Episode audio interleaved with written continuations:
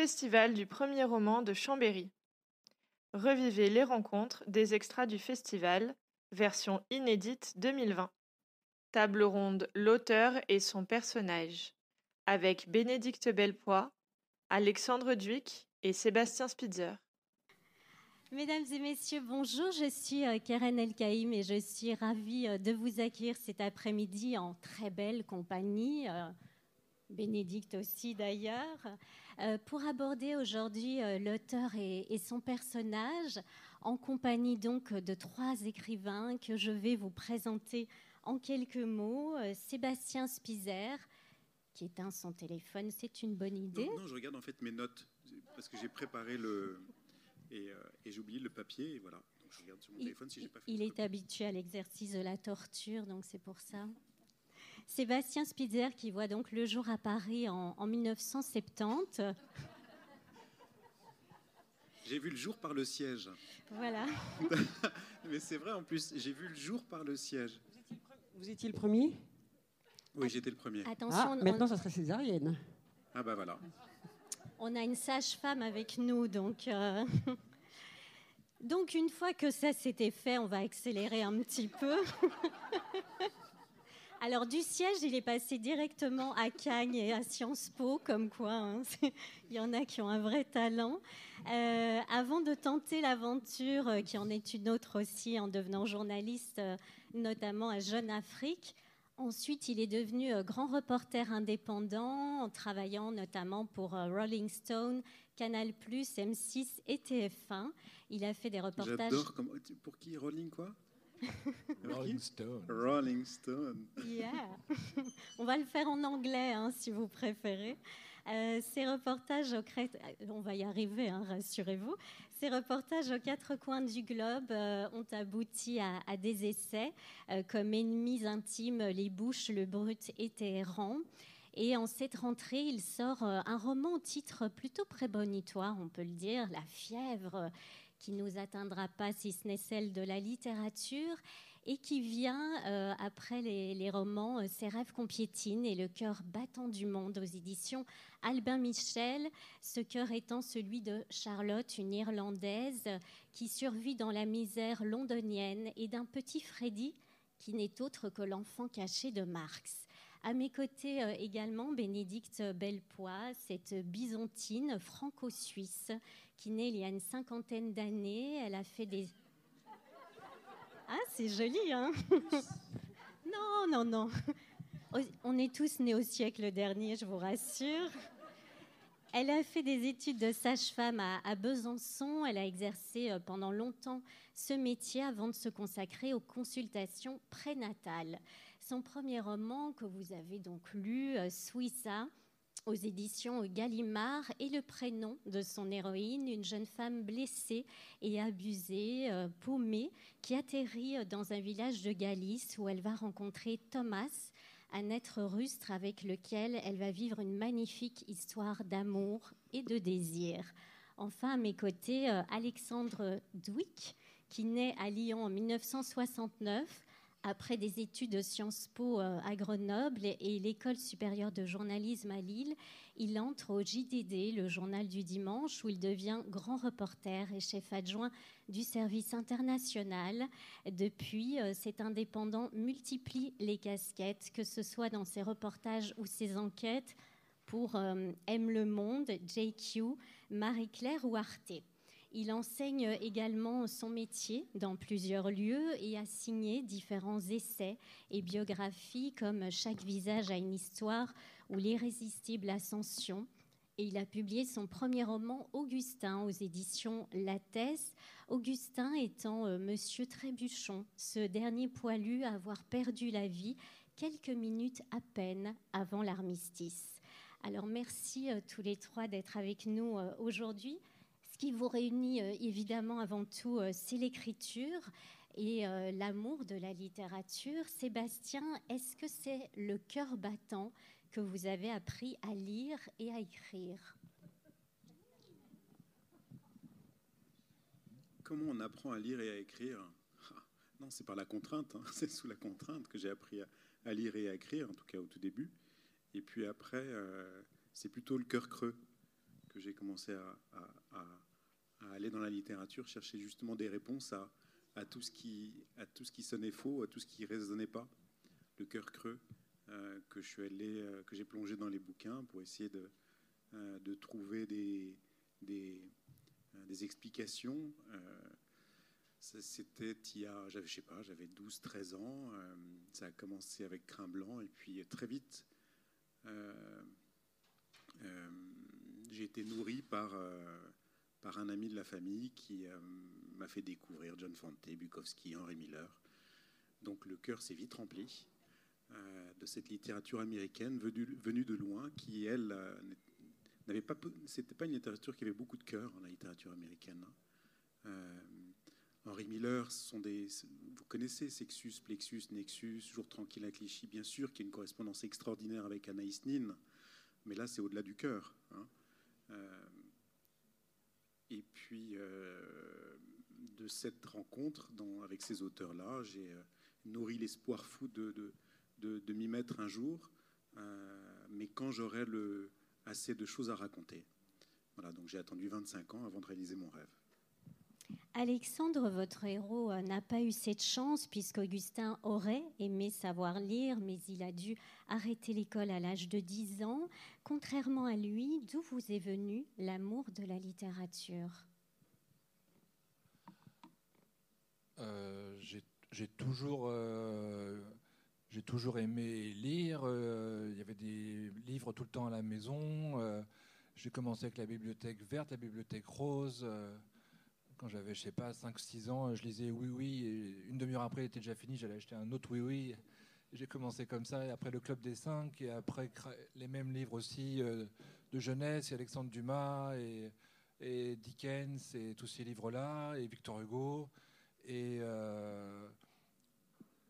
ce que j'aimais, c'était euh, le calme qu'apportait l'acte de lecture, en fait. Le, fait de se poser, de, se plonger dans le texte.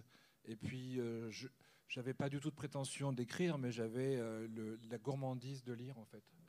Et de, j'aimais pas trop les livres d'aventure. j'ai lu Robinson Crusoe, ces livres-là à l'époque, mais c'est pas ce qui m'attirait le plus. Et assez vite, je suis venu vers la littérature euh, plus française pour le coup, et de plus en plus de la littérature contemporaine.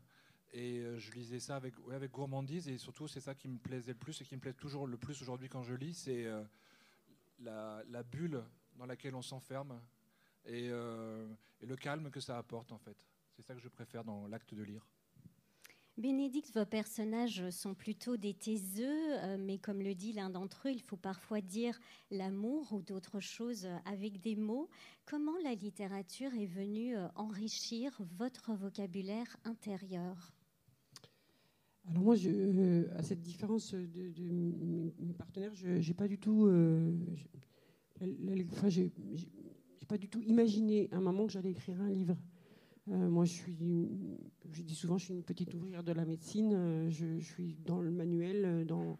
donc c'était vraiment pas quelque chose pour moi. Par contre, j'avais, je lisais beaucoup et, du grand n'importe quoi. J'ai commencé avec Barbara Cartland, moi.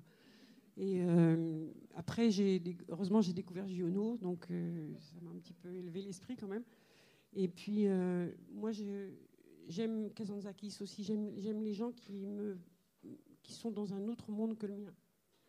Et, euh, du coup, ça, me fait voyager. J'aime, ce que je préfère par-dessus tout, c'est par exemple quand il fait très très froid et qu'il pleut dehors, et que j'ouvre le bouquin et tout d'un coup, je me retrouve au fin fond de la forêt amazonienne, par exemple, avec euh, Ah oui, Oro. Fièvre, ouais, fièvre. Fièvre, oh, fièvre euh, c'est ça une, grande révélation pour moi.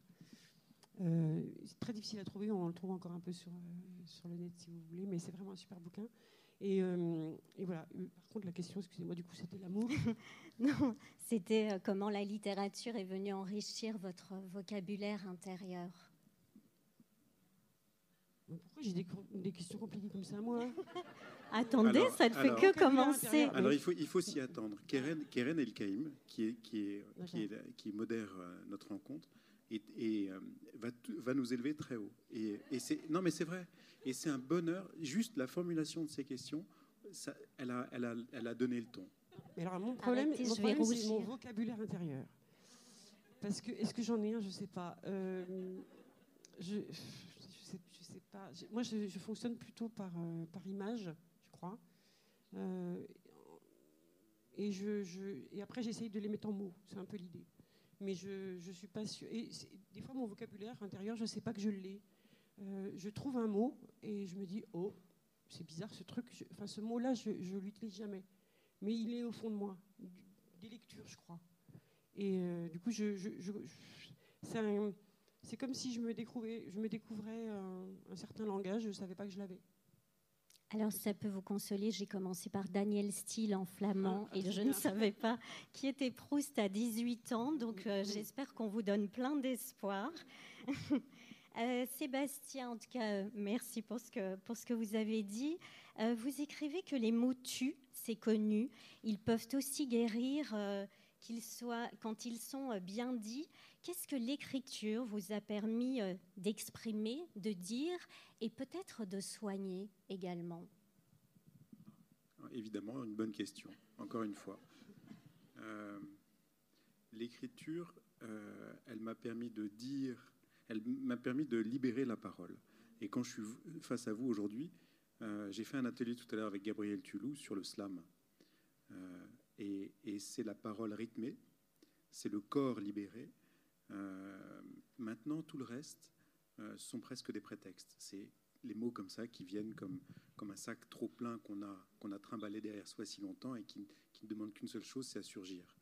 Euh, ensuite, il faut leur donner du sens, il faut les aligner pour qu'ils forment une idée et qu'un paysage se, commence à naître. Ça, c'est l'histoire. les mots les mots, les mots, c'est la douleur de ne pas pouvoir dire. Les mots, c'est l'impossibilité de ne pas pouvoir communiquer. Les mots, c'est un père absent avec lequel je pouvais pas, auquel je pouvais pas m'adresser. Euh, donc j'étais plus que masqué. Euh, et les mots, c'est c'est un, un, une main tendue, c'est un geste adressé à quelqu'un, au lecteur en l'occurrence, pour lui dire tiens, j'ai découvert cette histoire j'ai vu au fond, de, au fond de mes mines, au fond de ma bibliothèque de bouquins d'histoire, ce diamant. Euh, qu'est-ce que tu en penses? Je suis un orpailleur, je suis un chercheur de diamants, et, je ramène une matière brute qu'ensuite je vais tailler, polisser, lui donner des saillants et des, et des brillants, euh, enfin, dans la mesure du possible, et, euh, et après partager. Voilà. Il y a l'envie absolue de partager. Alexandre, vous partagez euh, déjà en étant euh, journaliste, on l'a dit, ça fait pleinement partie de votre ADN. Vous donnez habituellement euh, la voix aux autres, mais qu'est-ce qui a fait que vous avez ressenti le besoin d'écrire et qu'est-ce que vous pouvez explorer de vous-même, même si là aussi on en parlera après, c'est basé sur un personnage qui a véritablement existé. Qu'est-ce que vous explorez de vous à travers l'écriture romanesque? C'est effectivement l'exact contraire de mon travail de journaliste, dans lequel euh, j'enseigne beaucoup comme, euh, comme on l'a dit dans des écoles de journalisme, et euh, j'essaye de faire rentrer dans la tête de mes étudiants que je ne veux pas il y a toujours ce débat, l'objectivité du journaliste, est-ce qu'elle existe ou pas, etc. je leur dis, mais en fait, c'est un faux débat parce que quand moi je vais faire un reportage, si je viens ici, par exemple, je fais le reportage sur le, sur le festival, sur le salon, je vais interroger les uns les autres et je vais donner plus la parole à l'un qu'à l'autre parce que ça m'aura plus touché, plus intéressé. Donc il n'y a pas de. Mais par contre, je leur demande toujours de. Je ne veux pas connaître leurs histoires personnelles et leurs opinions personnelles. Donc je leur dis, euh, si tu racontes une campagne électorale, par exemple, euh, ou un meeting, euh, je ne veux pas connaître tes opinions et pour qui toi tu votes, parce que tu n'as pas à dicter ça à tes lectrices et à tes lecteurs. Ils se débrouillent entre eux, ils sont assez grands, assez. Et donc dans mon travail de journaliste, je mets très peu de moi en fait. J'en mets le moins possible. Et là, euh, quand j'ai écrit ce roman, que j'ai d'abord écrit à la troisième personne, et après, quand il a été fini, on m'a demandé de basculer à la première personne, ce qui pour moi était un vrai défi, parce que j'avais jamais écrit de texte de ma vie à la première personne. Euh, ça a été très difficile, mais c'était assez jubilatoire en fait. Et euh, mon éditrice m'a dit il faut que tu, il faut mettre du tien. Voilà. Elle m'a dit c'est trop documenté encore. Il y a, dans la version 1, c'est trop calé sur l'histoire de la, guerre de, Première Guerre mondiale. Il faut que tes personnages, il y ait du tien. Et il y a du tien, il y a de toi, il y a de tes parents, il y a de tes frères et sœurs, il y a de la famille, il y a, de voilà, etc., etc. Et, et ça a été violent en fait à faire, mais euh, je m'y suis obligé en fait. Et euh, il y a par exemple des anecdotes où euh, je lui ai inventé un, instituteur sadique. Et lui, il subit des scènes. Et ces scènes-là, moi, pour partie, j'en ai vécu quelques-unes en tant qu'enfant à l'école. Pas à la maison, mais à l'école. Où, où j'en ai entendu parler. Et en fait, il y a une scène, par exemple, où je raconte un mariage pas très heureux et euh, ça c'est quelqu'un dans ma famille, etc., etc. Et en fait, euh, on s'oblige à devenir une éponge et à devenir, c'est presque une sorte de parasite même.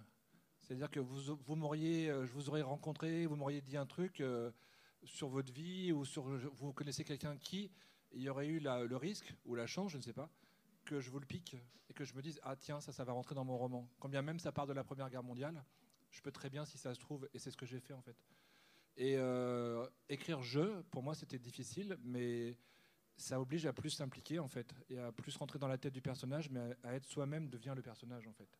Et ça, c'était très, très intéressant à faire. Bénédicte, on l'a dit, euh, vous, êtes donc, euh, vous avez été sage-femme. En quoi est-ce que l'écriture s'est imposée à vous Et est-ce qu'à l'instar de beaucoup d'écrivains, vous l'avez vécu comme une grossesse et un accouchement? C'est drôle hein, parce qu'on parle souvent de ça. Euh, non, je, alors, je, le dis souvent, moi j'ai commencé, je me suis lancée dans l'écriture à cause d'un ami euh, qui, je l'ai peut-être dit parce que je le répète quand même souvent, qui avait écrit un livre qu'il voulait éditer pardon, à compte d'auteur et il me l'avait donné à lire. Et dedans, il y avait euh, une scène. Le bouquin était pas mal, mais il y avait une scène d'amour que c'était juste impossible en fait. Je, on sentait qu'il était très gêné avec ça. Et du coup, il avait fait une espèce d'ellipse. On, sentait que le garçon euh, rencontrait la jeune fille et le lendemain, euh, il fumait une clope et il lui disait euh, alors heureuse quoi. Et donc je lui ai dit non, écoute, tu sais ça, franchement, ça passera pas. Je suis sûre qu'au niveau du lectorat féminin et même masculin, et si tu veux, je te, je te la refais cette scène. Et il m'a dit non, c'est mon bouquin. Et c'est là que je me suis dit je vais, je vais le faire moi. En fait, je vais écrire ce que je voudrais lire. Et comme j'étais une grande lectrice, effectivement, de Barbara Cartland et autres, euh, je trouvais que les scènes d'amour étaient souvent très cuculapraline ou alors euh, trash pour moi. quand je dis trash, je pense particulièrement à, Philippe Dian, que j'aimais beaucoup au début, mais qui a fait des trucs plus tard que j'ai trouvé vraiment. Enfin, c'était pas très bon pour moi. Et je me suis dit, bah, ouais, je vais le faire. Et ce qui est magnifique dans le. Alors, moi, par contre, j'ai l'effet inverse, c'est que je suis je suis tellement toujours débordée d'émotions que c'est moi c'est le, boulot inverse c'est de ne pas euh, mettre trop de moi dans le, dans le, dans le roman euh, je suis particulièrement une éponge je suis j'essaie toujours de me réfréner et de me dire non non euh, je parle au jeu parce que je crois que je pourrais jamais parler autrement et ouais je, heureusement, avec ce qu'il y a de bien avec la, enfin avec l'écriture, c'est que on n'est pas dans l'urgence de la parole. Et là, par exemple, c'est très, très, angoissant, tout ça. On, essaye toujours de, dire des choses très intelligentes. Et, ce qu'il y a de bien avec l'écriture, c'est que vous pouvez faire de la daube, et puis tout d'un coup, vous le relisez, puis non, ça, c'est pas possible. Comment j'ai pu. Euh, et tout d'un coup, on, va réécrire et, trouver. Et, des fois, moi, je. J'ai un plaisir infini, je, pourrais presque dire que c'est de la jouissance de, trouver le bon mot, bon endroit qui veut dire exactement ce que vous vouliez dire. Ça, c'est vraiment un plaisir. Euh, je crois que c'est le plus grand plaisir de l'écriture qu'on soit bon, littéraire, pas littéraire, quand on trouve vraiment la phrase. Euh, ou alors c'est comme quand on lit et que, l'auteur a dit la phrase, qu'il met en mots ce que vous auriez voulu dire. Quoi. Et là vous dites, mais, mais merde, c'est ça. Et eh bien l'écriture c'est pareil. Le, jour où vous arrivez à vraiment à poser le truc qui, qui, dit ce que vous vouliez dire, franchement c'est... Moi c'est des fois dans ma cuisine vraiment. Hein, c'est yes.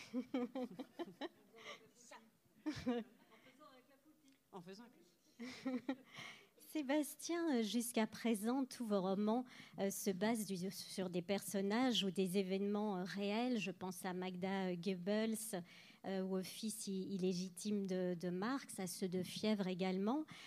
pourquoi et comment est-ce que vous procédez pour vous approprier ces êtres qui ont, été, qui ont véritablement existé et les transformer en personnages, en êtres de papier?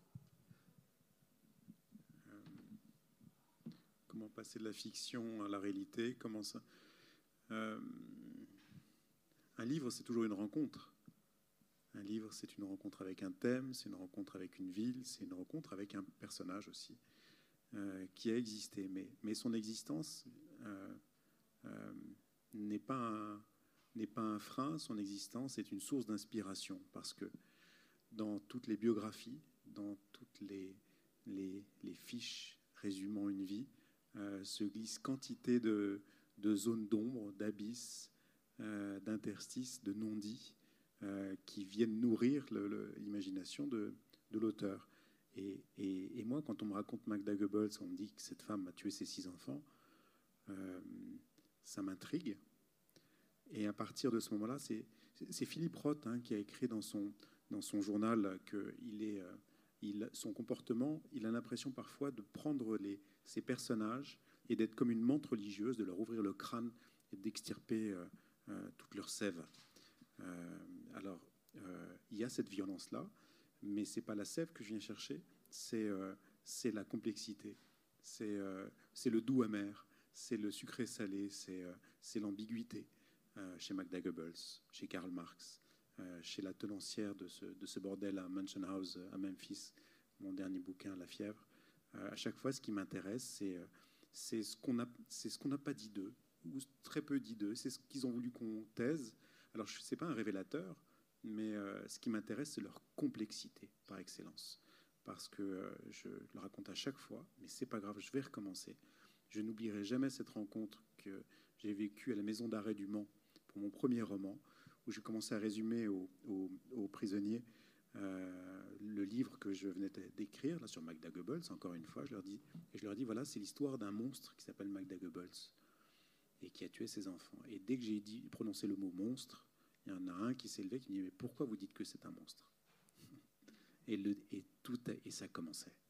Voilà. Et depuis ce jour, ça ne s'arrête pas. Alexandre, vous, dans le cadre de votre métier, évidemment, vous êtes sans cesse confronté à des êtres là aussi euh, réels, à une recherche aussi. un jour, vous tombez euh, sur les archives départementales de, la Lozère qui témoignent de la mort d'Augustin Trébuchon, ce 35e et dernier soldat français qui a été tué dans les Ardennes le 11 novembre 1918 à 10h50 pourquoi est-ce que cette phrase-là, cet homme-là vous a interpellé plus que les autres et pourquoi vous avez eu envie de lui donner vie, non pas dans un article, non pas dans un essai, mais à travers un roman Alors, pardon, je vais d'abord donner vie dans un article euh, que j'avais écrit dix ans plus tôt pour les 90 ans de sa mort, donc pour le 11 novembre 2008. Euh, et c'était un petit article dans le journal du dimanche qui faisait à peu près 4500 signes. Et en fait, euh, c'était très frustrant de n'avoir écrit que 4500 signes sur la vie de cet homme et sur sa mort et sur les conditions de sa mort, etc. etc. Et d'habitude, moi qui jette à peu près tout, euh, je n'ai pas jeté la très fine documentation que j'avais sur lui et je l'ai gardée en me disant un jour, il faudrait en faire autre chose et il faudrait en faire un livre. Et euh, lors d'une rencontre avec une éditrice, euh, j'en ai parlé. Elle me dit mais bien sûr qu'il faut en faire un livre. Et moi je lui ai dit mais je peux pas parce que j'ai rien sur lui. Tout ce que j'ai c'est un livret militaire, enfin une, une page de son livret militaire, une photo, et c'est presque tout. Et elle m'a dit où est le problème? Et je dis ben, elle m'a dit ben invente. Et donc euh, je suis parti dans les archives effectivement pour me documenter. Et j'ai voulu raconter le destin de cet homme parce que enfin c'est un peu idiot, mais en même temps c'est le dernier. Donc c'est le dernier du 1 300 000 soldats français tués entre 14 et 18.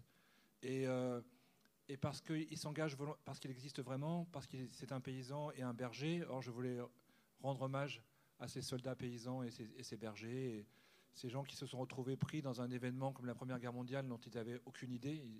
Ils n'avaient aucune idée de ce, quoi, quoi ça allait ressembler, une tranchée, un champ de bataille, etc. Et lui, il s'engage, il a 36 ans, donc c'est très âgé déjà à l'époque. Il est dispensé d'y aller parce qu'il est euh, à la tête d'une fratrie d'orphelins. Il y va quand même. Et donc j'ai voulu me confronter à ça. Pourquoi on y va alors qu'on a le droit de ne pas aller à la guerre? Pourquoi on y va quand même? Il fait toute la guerre. Il est agent de liaison, donc il passe son temps à apporter des messages dans sa poche d'un endroit à un autre, donc qui est un des postes les plus dangereux qui soit dans la Première Guerre mondiale. Et il n'est blessé qu'une seule fois. Il ne prend qu'une seule permission et il meurt dix minutes avant la fin de la guerre. Et il meurt même avant, alors que la guerre est déjà officiellement terminée, parce que l'armistice est signé à 5 h du matin. Mais les combats durent jusqu'à 11 h, parce que le 8 novembre, à 11 h du matin, donc le hasard a fait qu'il était 11 h, euh, les généraux français ont dit aux Allemands maintenant vous avez 72 heures. Sinon, 3, à partir de maintenant, 11 heures. Sinon, 72 heures, c'est pas signé. Là où il reste encore une bataille, notamment dans les Ardennes, on vous écrase. Et donc les Allemands, à 5h15 du matin, le 11 novembre, signent l'acte d'armistice. On fait savoir sur le dernier champ de bataille où est mon, mon héros que c'est terminé, mais on avait dit le 8 à 11h, donc on reste sur 11h. Donc on les laisse se battre jusqu'à 11h. Et lui, on lui envoie porter un message à 10h30, et c'est une mission suicidaire qui va le tuer. Et c'est ça aussi que j'ai voulu montrer, cette euh, absurdité totale de cette mission, de cette mort, et donc par, enfin, par ricochet de la Première Guerre mondiale. Bénédicte, tout comme euh, mes deux confrères, euh, dans le cadre de votre métier, vous êtes confronté à de nombreuses vies, à de nombreux euh, témoignages. En quoi est-ce que ces femmes et ces hommes, parfois démunis, vous ont inspiré pour créer ces personnages de fiction? Ce qui m'agace, c'est que j'ai essayé de regarder la question que vous alliez me poser, mais vous écrivez comme un cochon. Hein. Donc j'ai pas pu lire. Parce que je voulais me préparer un peu et tout. Bien essayé. Donc oui,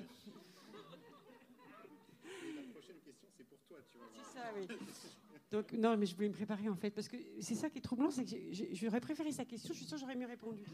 Mais, je me, suis me suis préparée, puis après ça change, et voilà, donc du coup, je suis perdue. C'est du sur mesure. c'est dur, en plus, c'est des pros, c'est des journalistes, ils savent tout bien faire, moi, c'est plus compliqué. Je suis pas d'accord. donc euh, voilà, non, oui, oui, évidemment que c'est mes patients, que je, enfin mes patientes, mes patients que, que je vois, qui m'ont inspiré, et puis surtout, euh, alors. Euh, pas en, partie seulement, parce que moi je viens d'une famille où euh, c'est un peu, des, des matriarcats. Les, personnes importantes dans, ma famille, c'est des femmes, ma grand-mère, ma mère. Et j'ai longtemps vécu avec euh, l'idée que les hommes, euh, c'était quand même pas grand-chose. Et que soit ils étaient abandonniques, soit ils étaient pervers, soit ils étaient, on ne pouvait pas compter dessus. Enfin voilà, j'ai vraiment été élevée avec cette idée. Euh, et il a fallu, heureusement, que je fasse ma vie, que je rencontre des hommes extraordinaires, euh, des amants aussi, hein, et puis des, gens qui avaient un certain. des, grands médecins, pour avoir une idée, tout d'un coup, une image de l'homme un, petit peu euh, améliorée, voire, voire assez grande. Mais j'ai quand même une.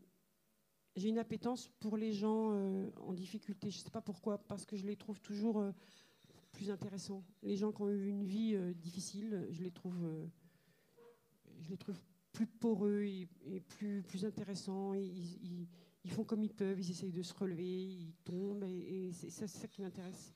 Euh, alors il y a des gens qui ont, des vies toutes bien tracées qui, qui, vont bien, mais tant mieux pour eux. Mais ceux-là, je les trouve un peu moins. C'est comme quelqu'un qui est très beau, si vous voulez. Voilà, il est très beau, on le regarde, il est beau, il n'a pas trop de choses à faire. Et un moche, c'est plus dur quand même la vie. Et du coup, il va essayer de faire un peu plus de trucs pour s'en sortir. Et c'est un peu la, c'est un peu voilà la façon dont je vois les gens qui sont abîmés. Je les aime, ils sont, ils, sont souvent, euh, ils ont besoin de vous. Ils, vous parlent avec le peu de mots qu'ils ont. Ils, sont et particulièrement pour Suiza, voilà, c'est ce que je disais, c'est des gens fragiles et quand ils sont ensemble, eh ben, ça fait quelque chose d'un petit peu plus solide, on va dire. C'est ça qui m'intéresse.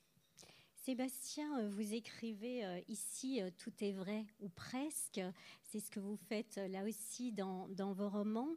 Est-ce que c'est dans ce presque que se situe la fiction et les personnages imaginaires que vous nous offrez? Oui, Karen. Oui, Karen. Tu vois, on peut. Ah bah oui, mais, mais, mais quand tu es face à quelqu'un qui a tout compris, quand tout est dit dans la question, très franchement, tout est vrai ou presque, oui, c'est ça. Tout, se loge dans le presque, absolument. Euh, et puis, euh, pour, prolonger l'idée que tu évoquais tout à l'heure avec, avec le dernier tué, c'est aussi euh, l'intérêt de l'histoire qui ne se borne pas au presque. Qu'est-ce que je veux dire par là? C'est-à-dire que l'histoire, c'est pas une date de début, une date de fin. C'est pas un nom avec un grade. C'est pas qu'un ordre donné. Il y a aussi le temps de l'histoire, le temps du, le temps qui échappe aux historiens, c'est-à-dire l'impalpable, euh, l'imprévisible, euh, cet élan euh, qui est euh, celui de ton personnage, qui va porter un dernier message et qui est fauché en plein vol, alors que tout est joué, tout est fini. L'histoire, elle ne s'arrête pas quand les historiens ont décidé qu'il y avait une date butoir. Elle n'a pas, pas de date butoir, l'histoire. Et, pour revenir au presque, euh, dans le, nous, euh, je suis plus journaliste, je suis sauvé, j'ai été libéré. Je, suis écrivain et j'ai cette liberté fantastique d'interroger ce qui nous semble évident, ce qui, nous, a été donné pour acquis en permanence. Et les presque, les dates butoirs, les affirmations euh, sont, euh, sont poreuses, comme tu, pour reprendre le terme que tu as utilisé tout à l'heure, c'est-à-dire que euh, on peut s'y glisser, y voir beaucoup de choses qui ont encore cours. C'est un peu théorique, je ne sais pas si, si j'ai été clair dans cette expression. En fait, l'histoire, ne s'arrête pas quand le bouquin d'histoire de l'historien est terminé. Loin de là. Quand on a un peu d'imagination, qu'on a envie de se loger dans les presques, eh bien, elle continue et elle nous emmène parfois beaucoup plus loin que ne, que, ne le, que les, les historiens ne se l'étaient figuré. Sébastien nous parle de, de l'histoire, la grande histoire euh, avec un H majuscule. Et vous, euh, Alexandre, que ce soit en vous euh, replongeant dans la Seconde Guerre mondiale avec les Klarsfeld, puisque vous avez euh, contribué à, écrire leur mémoire, ou dans cette Première Guerre mondiale à travers les, les poilus, pourquoi est-ce que vous ressentez l'importance de raviver l'histoire et qu'est-ce qu'elle nous dit des temps que nous traversons aujourd'hui? Parce que j'ai une, en fait, j'ai une hantise que les, euh, les choses tombent dans l'oubli. Euh, et, que les, et que les jeunes générations, euh, alors c'est très prétentieux ce que je dis, mais enfin, j'ai pas du tout la prétention, je veux dire, de, de contribuer outre mesure à ça, mais j'ai, une hantise que les, les, générations qui arrivent les unes après les autres oublient des événements aussi gigantesques que ces deux, premières, que, ces deux guerres mondiales, par exemple. Euh, comme je vous l'ai dit, j'enseigne beaucoup et j'ai des étudiants 22, 23, 25 ans et parfois euh, je vois à quel point ils, ne maîtrisent plus euh, l'importance de tel événement, qu'évidemment moi je n'ai pas connu non plus, mais dont on m'a parlé quand j'avais leur âge ou quand j'étais encore plus jeune, etc. Et en fait c'est ça, j'essaie d'apporter une minuscule contribution à ce que la mémoire reste vive.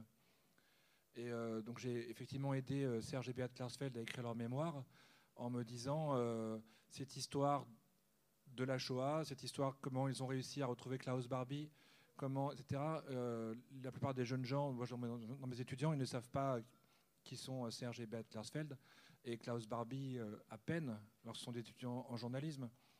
Et je me dis, bon, ben, ce travail que je fais peut aider peut-être à garder cette mémoire vive euh, et, la Première Guerre mondiale, c'est cette mémoire, euh, en l'occurrence, euh, on en parlait un peu tout à l'heure. Ce matin, j'ai été avec des lecteurs du Burkina Faso, on était en vidéo, et plusieurs m'ont demandé pourquoi vous avez, ça les a beaucoup interpellés, que je m'intéresse à un berger, un paysan. Et pourquoi lui Et je leur ai dit, mais ça m'intéressait plus qu'un fils de parisien qui aurait été... voilà, moi je voulais raconter la mémoire de ces bergers, de ces paysans qu'on a envoyés à la boucherie par, euh, par centaines de milliers, par millions, et euh, à qui on n'a jamais rendu hommage en fait. Et quand la guerre s'est terminée, on leur a dit maintenant vous rentrez dans vos campagnes, et puis euh, c'est comme si rien ne s'était passé, en oubliant les traumatismes, en oubliant, etc. Et c'est ça que je voudrais garder en fait, c'est la, mémoire vive en fait. Et si je peux juste rajouter autre chose, hier j'ai fait une petite allusion à. J'étais venu ici il y a quelques années pour une biographie de l'alpiniste Chantal Mauduit que j'ai écrit, écrite et qui était de Chambéry. Et euh, c'était ça qui m'avait motivé au départ. Les éditions Guérin m'avait dit Est-ce que tu as un projet? Et j'aurais dit Oui, je voudrais faire la biographie de Chantal Mauduit qui était décédée 30 ans plus tôt.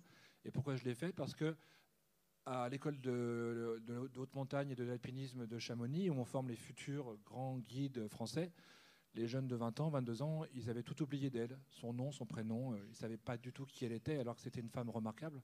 Et c'est aussi ça qui m'a motivé, voilà, c'est de garder ces mémoires euh, vives.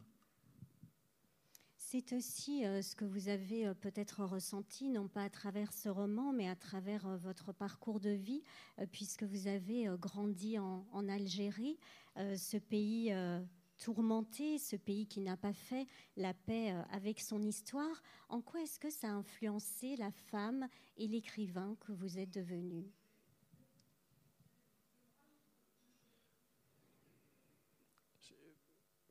Là où je retrouve peut-être l'Algérie, moi, c'est dans mon amour de l'Espagne.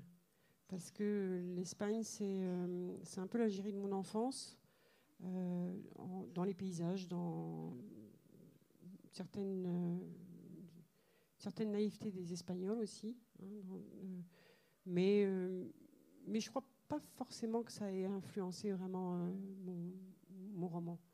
En plus, mon enfance en Algérie, c'est une enfance très très heureuse parce que voilà, c'est c'est un pays très attachant, l'Algérie. Euh, c'était en plus après les événements, donc du coup, on était assez tranquille au début. Après, ça s'est un petit peu, devenu un peu plus difficile. Mais ça reste euh, l'Algérie pour moi, c'est voilà, c'est l'enfance, ce, moment un peu d'insouciance superbe. C'est magnifique l'enfance. C'est pour ça que ça devient un peu euh, compliqué l'adolescence parce que tout d'un coup, on s'aperçoit que bah, c'est fini de rire, quoi. Et voilà, il faut tout d'un coup se positionner, il faut savoir ce qu'on veut faire. Euh, moi, j'ai une terreur de ça. Moi, on m'a demandé à 13 ans ce que je voulais faire de ma vie. Euh, il y a des gens, ils savent qu'ils veulent être. Euh, moi, je voulais être bouchère. J'étais petite. Parce que j'avais une copine qui était. Son papa, il était boucher, puis elle mangeait du saucisson à 4 heures. Je trouvais ça trop bien. Et quand on prenait le bus, elle, rentrait et elle ouvrait la porte comme ça, puis elle se servait dans le. Je me disais, oh, ça c'est vraiment trop bien, je serai bouchère plus tard. Bon, des fois, on peut faire le rapprochement avec sa femme, mais voilà, je, je, non, non, quand même. Je, suis d'un milieu paysan et quand j'ai dit que je, serais sage-femme, euh, on, m'a dit que je serais une ghetto trou. Hein. ça se disait encore beaucoup à l'époque. Oui, si on veut. Mais euh, puis finalement, je, ne sais pas. Oui, non, ça va bien. Mais je ne crois pas que ça ait vraiment, vraiment beaucoup influencé. La position de la femme, ma position de la femme dans le livre, c'est vrai que ça peut être une, position qu'on peut juger un peu archaïque, mais ce, n'était pas. Euh, j'ai pas vu ça en Algérie. En Algérie, c'est vraiment une période enfantine où j'étais vraiment euh, euh, pas du tout. j'étais dans une espèce de paradis exotique. J'ai trouvé que le retour en France, par contre, c'était l'atterrissage un petit peu douloureux quand même. Sébastien, euh, l'histoire est omniprésente dans, vos romans. Pourquoi cette passion pour l'histoire Et là, en l'occurrence, euh, dans Le cœur battant, pour cette période euh, de conflit, dans, cette période de l'Angleterre très particulière avec l'Irlande, avec aussi ben, cet avènement plus tard du, communisme? Qu'est-ce qui vous a intéressé dans le bouillonnement de cette période? Bah, C'est le fait que si on est sincère, normalement, on n'y comprend rien. C'est comme ces grands mouvements, c'est comme cet épisode, c'est comme les événements. Quand on, est, quand on a été journaliste, en vérité, face à l'événement, on ne peut rien comprendre. C'est l'effort d'essayer de, trouver des mots, c'est l'effort de, d'essayer d'entre, c'est l'effort d'entre, c'est, c'est l'effort qu'on, fait pour entrevoir un peu de lumière, un peu de sens, s'accrocher à quelques personnages qui vont vous raconter ce qui s'est passé, qui vont me guider, qui vont m'entraîner quelque part. Pourquoi l'histoire me fascine? Euh, Je ne sais pas. Je sais pas. Euh, je m'y accroche. Euh, je lui demande pas beaucoup. Je la dorlote. Elle me parle parfois. Euh, elle me répond rarement aux questions que je lui pose. Elle est jamais très claire, l'histoire. Si on la, si on la personnalise. C'est une femme. L'histoire, c'est la chouette de Minerve. C'est une déesse, c'est un, c'est une statue aussi qui peut être masculine ou féminine, blanche ou noire, peu importe, en tout cas souvent vert de gris, comme tous les bronzes. Euh, l'histoire, euh, c'est, Mark Twain qui disait que l'histoire fait des rimes. Eh bien, la poésie de l'histoire, euh, c'est comme l'histoire de la poésie. Elle, vient, elle vous entraîne vers, des, contrées qu'on n'aurait pas imaginées et, et on s'y sent bien finalement parce que euh, c'est échapper à son quotidien, se plonger dans l'histoire, c'est euh, s'y extraire, c'est s'en extraire. Et, euh, et c'est vivifiant, parce qu'une fois qu'on a fait ce pas de côté, on peut à nouveau regarder en arrière ou à nouveau regarder de là où on vient, d'Algérie ou de, la haute montagne, et regarder avec un autre œil. On a compris quelque chose, on a, on a appris quelque chose, on n'a pas compris, on a appris quelque chose, saisi. Bénédicte va être contente parce qu'il y a une question euh, pour tous les trois. Donc, euh, celui qui veut euh, ou celle qui veut peut répondre en, premier. Vos trois romans sont très différents, on, l'aura compris. néanmoins, ils mettent tous en scène des petites gens, puisque vous mettez tous, vous l'avez évoqué là tout à l'heure, être dans la peau d'un berger, être dans la peau de, de ces oubliés de l'histoire, pour nous raconter soit la grande histoire, soit des grands sentiments, comme vous le faites vous, Bénédicte. Pourquoi cette envie de vous glisser dans la peau de petites gens? Euh, Alors pour ma part, parce que ce sont des gens qui ont rarement la parole, euh, qui vont rarement la prendre, qui vont rarement écrire, peut-être. Euh, c'est quand j'ai quand j'ai travaillé sur ce livre avant de l'écrire, je me suis beaucoup documenté et j'ai rencontré un historien qui est spécialiste. Je ne savais pas que ça pouvait exister. Finalement, il a écrit sa thèse sur le paysan soldat dans le Languedoc. Et il me disait, mais en fait, euh, bien sûr que si, puisque l'infanterie, c'était 80-85% de paysans en 14 et en 16 et en 18, etc. Et ces gens-là, euh, qu'est-ce qu'on sait finalement d'eux, en fait? Donc on voit des films au cinéma, on va voir les officiers, ils sont beaux, ils sont grands, ils ont euh, des galons, ils ont etc. Ils ont fait les grandes écoles militaires, etc. Mais ces profils-là, moi, soit ils ne m'intéressaient pas, soit ils avaient déjà été évoqués et je ne voyais pas ce que je pouvais apporter de nouveau. Et puis ce sont ces gens-là qui lui ont donné l'ordre à lui d'aller porter le message à la dernière minute qu'il a fait, fait, mourir. Et donc, je, moi, c'est ce personnage-là qui m'intéressait. Tout comme dans ma vie de mon travail de journaliste et de reporter, euh, j'écris parfois des portraits de gens célèbres, de gens connus, etc mais euh, je préfère mille fois aller à la rencontre de gens euh, qui vous disent euh, ah bah ça alors si on m'avait si j'avais pensé qu'un journaliste viendrait de Paris comme on dit pour que je raconte ma vie je dis ben quoi? Et en fait moi à chaque fois ça me sidère. Et ils me disent ben non mais normalement personne s'intéresse à moi où j'ai écrit un livre précédent où je raconte la, destinée de six femmes qui se prostituent dans les rues de Paris pour certaines encore aujourd'hui et elles m'ont dit ça elles m'ont dit mais mais jamais on s'intéresse à moi, jamais on m'a posé ces questions-là, jamais on s'est intéressé à ma vie, jamais on m'a demandé pourquoi je me prostituais, jamais on m'a demandé d'où je venais, jamais on m'a demandé pourquoi un jour j'ai commencé et pourquoi je ne me suis pas arrêté. Et euh, mais en fait, qu'est-ce que ça a d'intéressant? Je leur disais, mais c'est une histoire de l'humanité aussi, quelque part, ce que vous faites et, comment, et ce silence dans lequel vous êtes. Et donc, moi, c'est ça qui m'intéresse. Euh, enfin, j'ai pas du tout fait ce métier de journaliste pour euh, travailler dans la presse people. À un moment, on m'a demandé, de, on m'a proposé d'intégrer le service politique du journal pour qui je travaillais. J'ai refusé. J'ai dit non, je veux pas faire de service politique pour aller passer mon temps à l'Assemblée, au Sénat, dans les ministères, etc. Ces gens de pouvoir ne m'intéressent pas. Ou alors ça m'intéresse en tant que lecteur. Mais pour les fréquenter, non. Moi, je préfère effectivement euh, bah, des gens comme moi, enfin comme tout le monde. Quoi. Sébastien, vous voulez répondre en premier Voilà, je fais exprès. Ah non, moi j'aime bien les deux. Moi j'aime bien les gens de pouvoir, les gens qui n'ont pas de pouvoir. Euh, d'abord parce que c'est une appellation qui, euh, qui n'est pas tout à fait, euh, pas tout à fait vrai. Hein. Ça veut dire quoi un homme de pouvoir? C'est-à-dire quelqu'un qui à un moment donné peut en user parce qu'on l'a laissé prendre le manche, mais ça dure jamais très très longtemps. Heureusement, sinon ça devient un dictateur ou un tyran.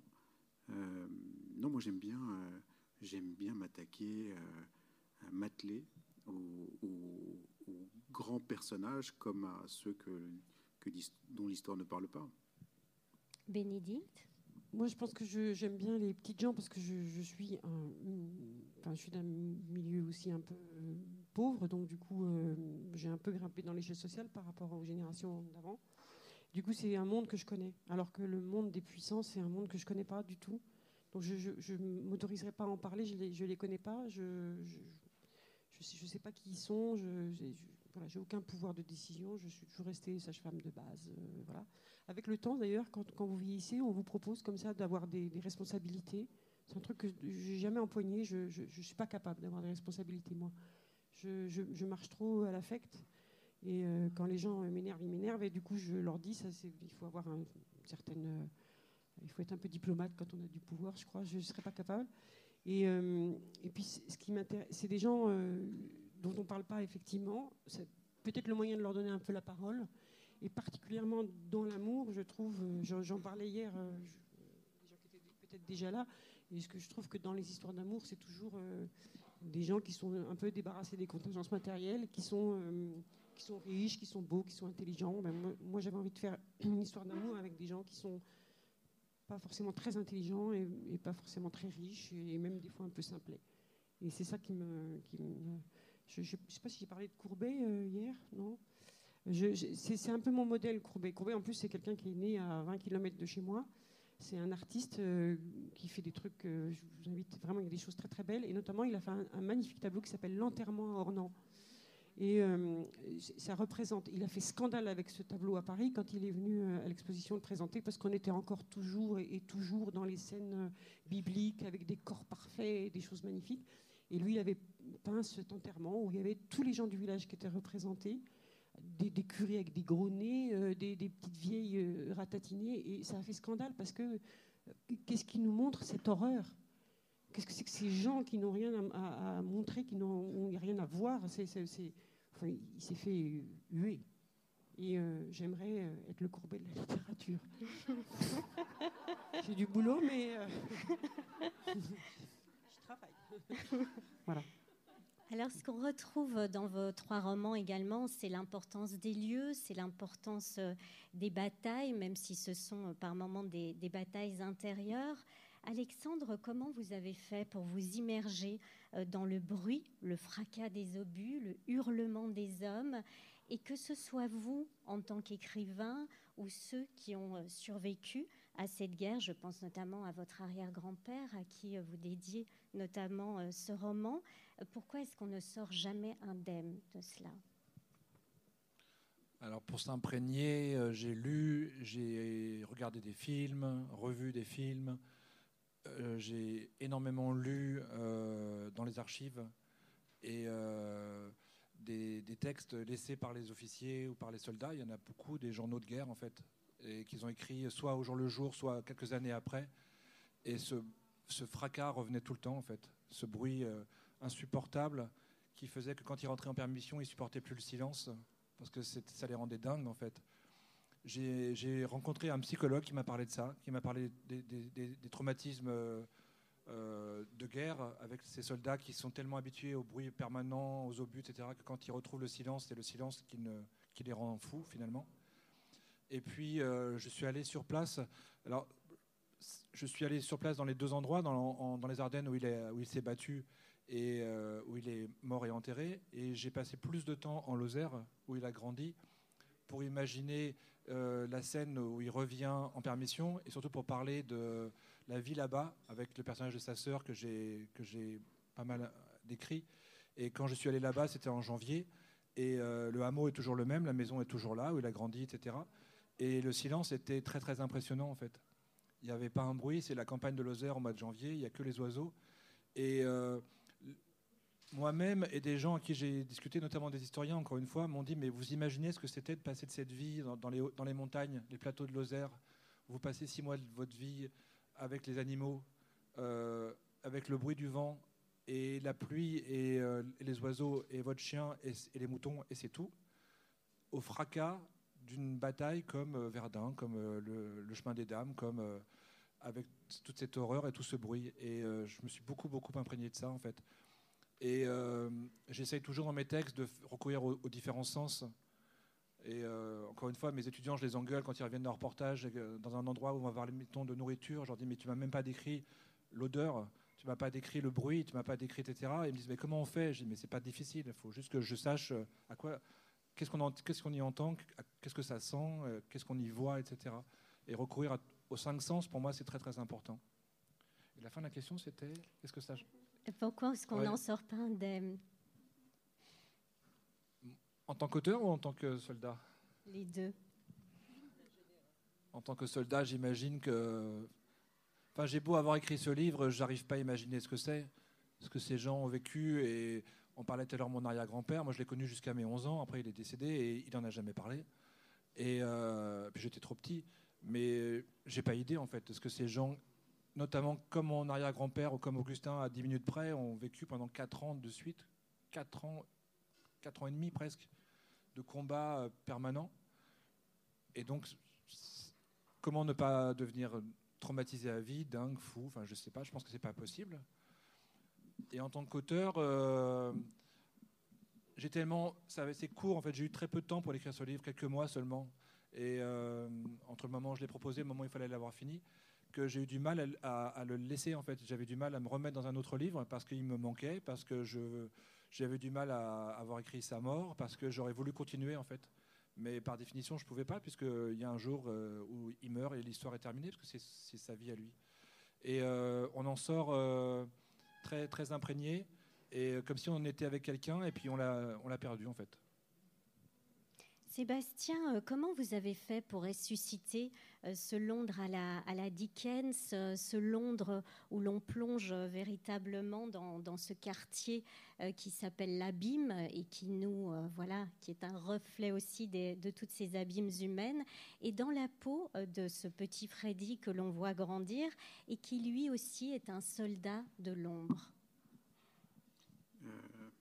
L'abîme, c'est ça, tu as relevé le, le nom de l'abîme. Bien sûr, l'abîme, c'est quand on, quand on se documente et qu'on raconte Londres et qu'on trouve un quartier qui s'intitule l'abîme. Alors voilà, voilà ce qui s'ouvre sous vos pieds, hein, un abîme. Euh, euh, pour, celui, pour le cœur battant, on parle du cœur battant, comme pour le dernier, la fièvre, euh, j'ai fait la même chose que toi. fermons les yeux. Quoi. Alors non. D'abord, il faut se documenter. Donc, il faut ouvrir grand les yeux, longtemps, s'inspirer, s'imprégner, lire le plus de choses possible. Albert Londres, euh, Le peuple des bas-fonds, euh, fantastique livre. Euh, Dickens, bien évidemment. aller chercher chez les auteurs, chez ceux qui l'ont vécu, des éléments, pas, tout décrire, hein, pas, faire en sorte qu'on sente la documentation, comme tu l'as dit tout à l'heure avec ton éditrice, le travail, c'est très important. Tout savoir pour tout oublier derrière. Et une fois qu'on a bien travaillé, une fois qu'on sait tout, ça c'est du baratin, on ne sait jamais tout évidemment. Euh, tout oublier, c'est euh, euh, ne pas montrer ses sources. C'est n'utiliser qu'un fin détail, qu'un détail infime pour donner à voir. Mais pour utiliser ce détail infime qui va donner à voir tout un quartier, eh bien, il faut faire cet effort que tu, conseilles à tes apprentis journalistes, qui est la clé de tout, c'est ressentir. Il faut mobiliser ses sens, sa vue, son odorat, son ouïe, et prendre ce détail-là. Euh, ce que je fais avec mes élèves dans les ateliers d'écriture, comme lorsque j'écris, c'est que euh, un moment, je ferme les yeux. Je ferme les yeux. Je, l'ai fait ce matin. On, a fait l'exercice. C'était avec, avec toi, Gaël. On peut le refaire si vous voulez. Euh, pour, pour mon dernier roman, la fièvre, je parle de Memphis en 1878. Il y a une épidémie qui va tomber sur la ville. Je ne savais pas qu'on allait être saisi par une nous-mêmes, une autre épidémie. Euh, pour ceux qui veulent jouer le jeu, je vous invite à, ça dure une minute, à fermer les yeux à partir de maintenant. Je vais vous décrire la ville en prenant un détail, un seul détail. On est à Memphis en 1878 au mois de juin, juillet. Il fait chaud. Cette ville s'étale sur une grande avenue qui est Main Avenue. L'avenue est large, les immeubles qui l'abordent font deux étages tout au plus, ils sont en bois. D'un côté, il y a l'ombre. De l'autre côté, le soleil, puisqu'il fait chaud, très très chaud. Cette ville a une particularité à l'époque, c'était une des premières à avoir des trottoirs en bois. Ces trottoirs en bois, on peut s'imaginer le bruit des talons qui vont claquer dessus. Simplement, il n'y a pas un bruit de talons. Il n'y a pas un bruit dans la ville. La ville vient d'être quittée par tous ses habitants. La seule chose qu'on entend, c'est le passage d'une mule qui traîne un chariot. Et c'est le bruit des roues qui vont faire éclater les pierres du sentier. Est-ce que vous entendez juste le bruit des roues dans cette rue silencieuse qui fait éclater les petites pierres dans cette avenue? Est-ce que vous entendez l'absence des bruits sur le trottoir Est-ce que cette absence vous montre qu'en fait, tout le monde s'est carapaté?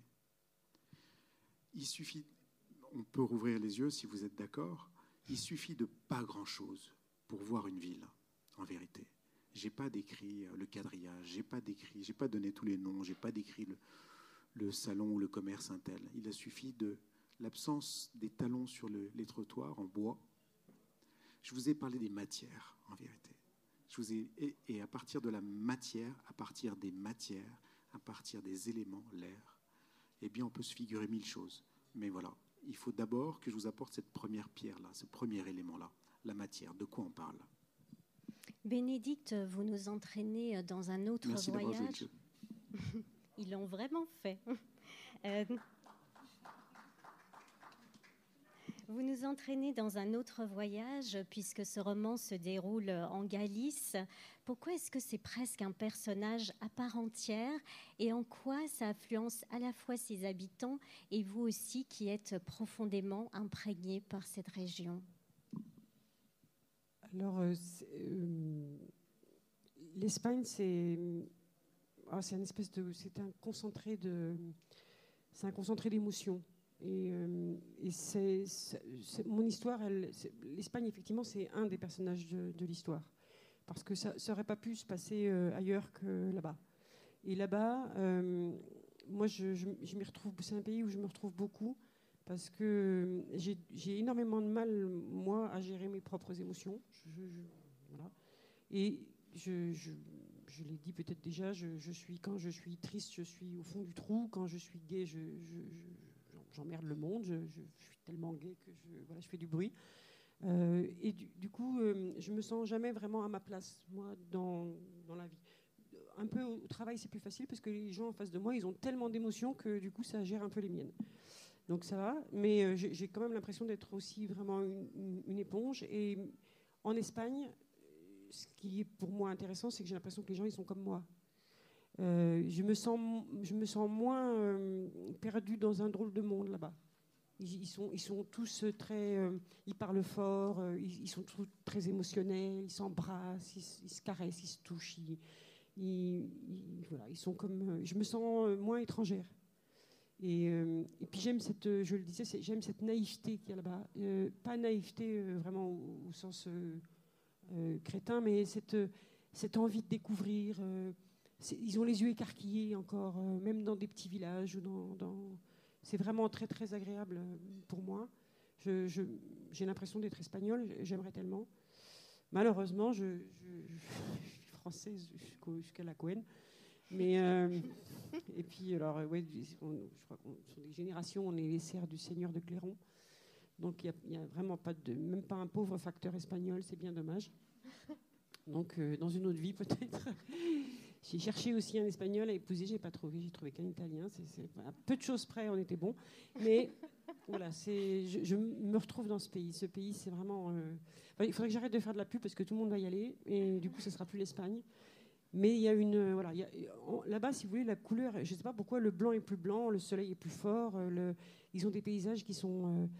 vous marchez comme ça pendant des journées, il n'y a, a, rien. Il y a le, la terre brûlée, généralement, des cailloux et le ciel qui, qui, vous, qui vous, tombe, euh, c'est comme dans Astérix, il vous tombe sur la tête. quoi. Et, vous marchez, vous êtes écrasé entre ces deux trucs. Il faut aller bien pour marcher là, parce que question d'introspection, c'est chaud quand même. Moi là-bas, j'ai l'impression de me regarder l'intérieur vraiment. Mais assez curieusement, ça, ça, apaise mes émotions. Je me, je sens que je marche beaucoup pendant trois jours. C'est une horreur. Je parle toute seule. Mais je parle, hein, je, je, cause, je, je, fais les questions, les réponses, je règle mes problèmes, machin. Et au bout d'un moment, la marche, euh, je, vais finir par me taire. c'est bien. Voilà. L'Espagne, c'est ça. Et j'ai trouvé nulle part. C'est peut-être en Lozère, euh, peut-être dans des endroits très perdus comme ça, les Cévennes. Je retrouve un peu. Euh, je m'en suis aperçue parce que j'emmène mon compagnon et il me dit toujours Mais ici, c'est l'Espagne en France, en fait. C'est un peu la même chose. On est très perdus quand même. Et oui, c'est ça. J'ai besoin de. pour moi, c'est comme si la nature était un peu plus forte qu'ailleurs. Bénédicte nous parlait de l'extrémité euh, des émotions. Euh, ça, ça m'évoque une, une, phrase que vous écrivez, Sébastien. Euh, pourquoi, que ce soit dans l'amour filial ou l'amour passionnel, il y a, comme vous l'écrivez, des joies intenses qui vous décollent du sol et des chagrins plus lourds que le deuil qui vous creusent des tombes de l'intérieur Pourquoi? Pourquoi? Ça, si on pouvait s'en passer, en tout cas des, chagrins. Euh, pourquoi? Ben Parce qu'on a, parce que la vie est courte, parce que la vie est trop courte, parce que nous, voilà, elle dure quelques années et, c'est l'occasion d'expérimenter les joies et les peines euh, qui vont nous féconder, qui vont nous plomber, qui vont nous défoncer. Ça dépend. Pourquoi? Je ne sais pas pourquoi. Euh, je, crois qu'il ne faut, pas, il faut pas le chercher. Je me rappelle, mon éditrice, elle m'avait dit, tu sais, pour écrire, il euh, faut être un peu fracassé, en fait. Il faut être aussi plein d'émotions. Les gens qui écrivent, c'est jamais des gens très simples ils ont des peines immenses, ils ont des joies terribles et, et, ils sont capables de les mettre en mots. C'est ça qui est magnifique. Mais peut-être qu'il faut être un petit peu euh, abîmé ou je sais pas un peu différent pour pouvoir écrire. Oui, c'est vrai, c'est vrai. Et, et, en même temps, il y a, et en même temps, il y a Macron. aïe, aïe, aïe. Et euh, j'ai été journaliste pendant 25 ans. Et pendant 25 ans, j'avais l'impression de vivre à l'horizontale, d'aller à droite, à gauche, d'être dans le déplacement, d'aller chercher à droite, à gauche, d'aller voir ce qui se passait. C'est marrant, devant, pas vu ça, moi. Derrière, ouais. Oui. Et, et depuis que je suis écrivain, euh, c'est beaucoup plus vertical. C'est beaucoup plus radical. C'est aller au fond. En haut, pour les grands enthousiastes, pour les, pour les scènes euh, euh, enthousiasmantes, et, tout au fond, avec cette radicalité. Voilà, comme un fil à plomb. il y a un fil à plomb, et puis je le, je le tends, ou, ou je suis tout au bout, je me retrouve au bout. Et, et cette radicalité-là, en tant qu'auteur, oui, elle est difficile, hein, tu as tout à fait raison elle est difficile à vivre, mais, euh, mais, euh, mais pouvoir mettre des mots sur nos peines et nos joies, c'est quand même c'est assez rassurant parce que c'est comme des bouées de sauvetage en fait. J'ai pu les nommer. Une fois qu'on a pu les nommer, euh, un, on commence à être rassuré. C'est comme un enfant. psychanalyse des contes de fées, la peur. Pourquoi je lis des contes qui me font peur? Parce que je peux dire la peur. Parce que je peux dire que c'est normal d'avoir peur. Je te raconte une histoire pour te faire peur, pour te dire voilà, tu es comme moi, tu es comme tout le monde, toi aussi tu as peur. Donc, euh, raconter des histoires, c'est commencer à, mettre des mots sur nos émotions et commencer à les accepter. C'est exactement ce que, ce que vous faites dans, dans, votre roman, puisque, on le disait au début, vos personnages sont des taiseux, et néanmoins, ils vont se parler dans ce corps à corps qui ressemble au début à une lutte, et puis de plus en plus, vous l'explorez à travers la sensualité, la sexualité. Pourquoi cette envie euh, d'explorer comme ça ce corps à corps euh, qui va dans tous les extrêmes ben, Parce que c'était un exercice euh, difficile et en même temps, c'était, j'avais vraiment envie d'écrire, d'écrire des scènes d'amour que j'aurais voulu lire. Vraiment, c'était ça. Et, j'avais été un peu déçue par les scènes d'amour et du coup, voilà, comme, comme je suis donc quelqu'un de tout simple, je me suis dit si j'arrive à écrire quelque chose de vraiment beau pour moi, peut-être que ça peut être beau pour les autres, vraiment. Et, euh, mais quand on, quand on parlait, c'est la difficulté donc de parler d'amour, euh, j'en ai parlé déjà hier sur le, vocabulaire, etc. Ça, ça me paraissait assez simple. Mais euh, moi, il y a des sentiments que, que je trouve qu'on n'arrive pas à dire. Et il y a beaucoup de femmes dans l'Assemblée, mais peut-être elles me le diront après. Il y, y, a une chose que j'ai jamais réussi à mettre en mots, et, et je pose souvent la question, c'est cette fameuse douleur de l'accouchement. Quand, euh, quand je demande aux dames, euh, des fois après, euh, vous avez eu mal comment? Quand j'étais plus jeune, parce que j'étais sage-femme, j'avais beaucoup de femmes accoucher, et moi, je me trouvais enceinte à un moment donné. Je me suis dit, oh mon Dieu, ça va m'arriver. Comment, comment on a mal au fond? Parce que c'est pas de faire des accouchements qui, fait que comment je vais ressentir ça? Et je posais la question aux dames une fois qu'elles avaient accouché en disant, alors vous avez eu mal comment? Il n'y en a pas une qui a été capable de mettre des mots sur cette douleur-là. C'est drôle. On peut mettre des mots sur la douleur euh, amoureuse, la douleur euh, physique d'une intervention, etc. Mais quand, je demande à une femme, elle n'a elle, elle, pas. Elle me dit, oh, ça fait mal. Ok, mais euh, développer. Et, ça, c'est une grande quête pour moi. Donc, si vous avez, vous, des mots là-dessus, j'aimerais les entendre. voilà, je, pense qu'il y a des, des choses qu'on ne peut pas toujours mettre en mots. C'était aussi le cas de, votre personnage euh, Augustin, puisqu'à 40 ans, il est, euh, enfin 36 ans, pardon, comme vous le disiez, il est célibataire et, sans enfant. Pourquoi il n'a jamais euh, osé déclarer sa flamme à Hortense? Et est-ce que vous pensez qu'on peut passer toute sa vie à côté de l'amour, du grand amour? Alors, pourquoi en vrai il ne l'a pas fait, ça, on ne le saura jamais. Donc moi, je l'ai inventé. Là, moi, j'ai mis du mien et je me suis renvoyé à mes années d'adolescence où j'arrivais jamais à déclarer et où je suis passé à côté de beaucoup d'amour. Je ne sais pas si c'était des grands, mais en tout cas, les trains passaient devant moi et moi j'étais là, un grand timide qui n'osait jamais rien dire. Et euh, donc là, je me suis, là pour le coup, je me suis beaucoup impliqué, on va dire. Et euh, les deux en général. Mais là, je, l'ai renvoyé à l'ado que j'étais, on va dire. Et euh, donc ça, ça me manquait euh, dans la première version. Mon éditrice me dit dans la deuxième version, il faut une histoire d'amour. Il n'y a pas de roman sans histoire d'amour, ça n'existe pas. Alors, pour le coup, moi, écrire des scènes de sexualité, j'en étais incapable. Et je m'en sens incapable. Et puis, ça m'aurait été totalement décalé par rapport à ce profil qu'il était. Et là aussi, les historiens m'ont dit, m'ont dit, mais quand j'ai rencontré ce monsieur historien, c'était, c'était fantastique. Donc, c'est la grande référence, je vous ai dit, du, soldat paysan. Il me dit, alors je ne le connais pas, votre trébuchon. Il devait mesurer 1m62, 61-62. Je regarde la fiche militaire, 1m62. Alors ça, il dit, ouais, c'est la taille normale, c'est la taille moyenne des soldats de l'infanterie euh, de la région. Ah bon? Alors, euh, il devait être comme ça pour les, la couleur des cheveux. Je dis, ouais. Et bon, bah, c'était un vieux garçon, évidemment. Je dis, comment vous le savez? Il dit, mais c'était un berger. Comment voulez-vous ne pas être vieux garçon quand vous êtes berger? À partir de 10 ans, on vous envoie là-haut et toute votre vie, vous allez passer 6 mois, 8 mois tout seul avec vos bêtes. Comment voulez-vous avoir une vie de famille, une vie de couple? Vous ne pouvez pas.